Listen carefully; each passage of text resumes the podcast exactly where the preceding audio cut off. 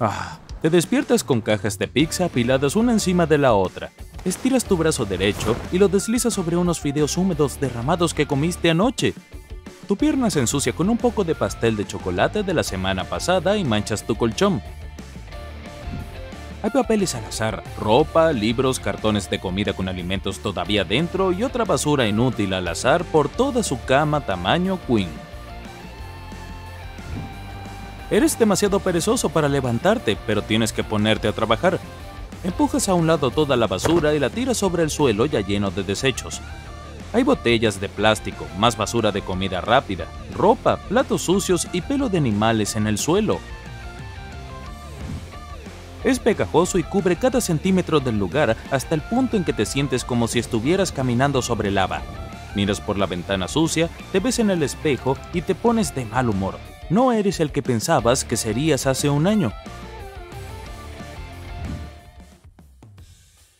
Hace un año el sol brilla y acabas de comprar tu casa nueva. Es un lugar agradable fuera de la ciudad, en un vecindario pequeño y acogedor, rodeado de cercas de estacas y flores bonitas.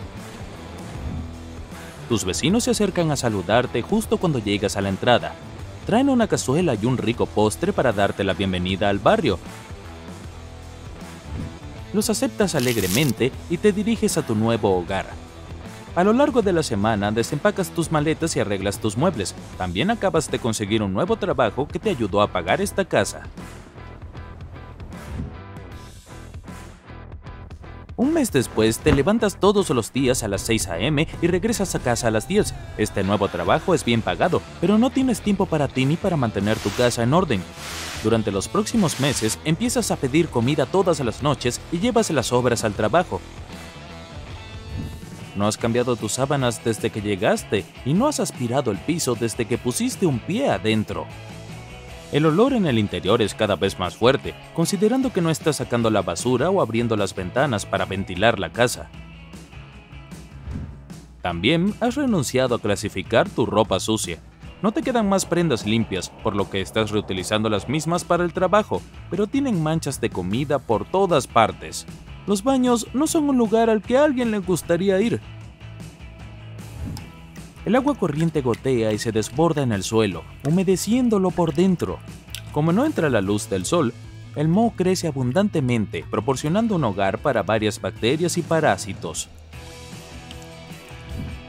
No es de extrañar que te reportes enfermo todos los meses. Tanto trabajo te ha hecho perder de vista tu casa y ha afectado tu desempeño en el empleo.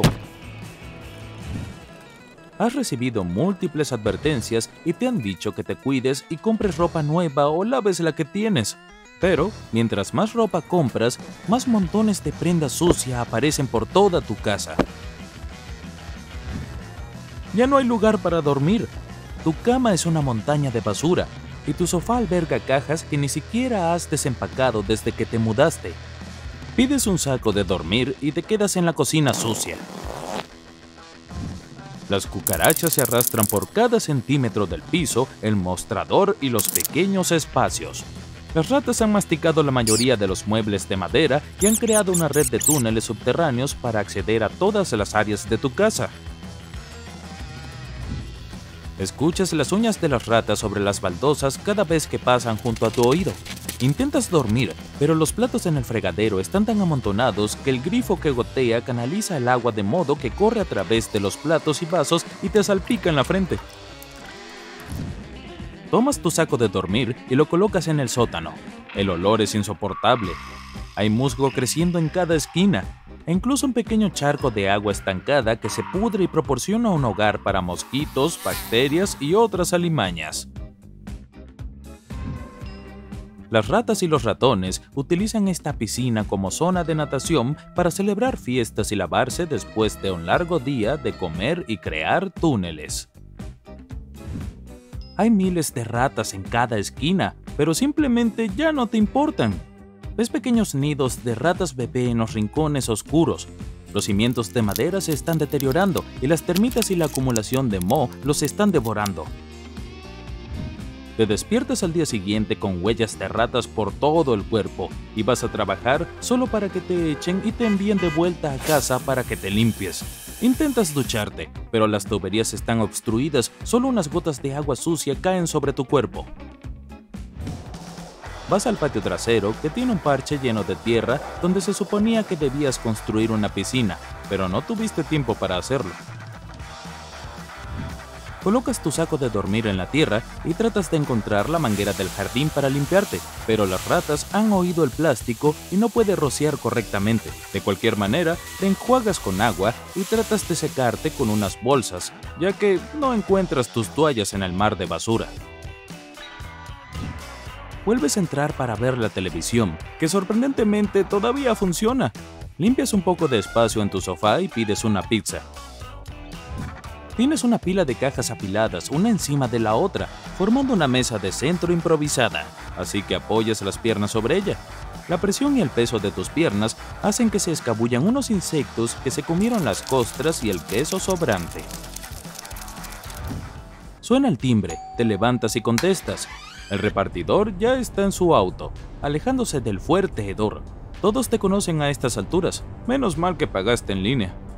Vuelves a ver la película mientras ves más bichos arrastrándose por todo tu televisor.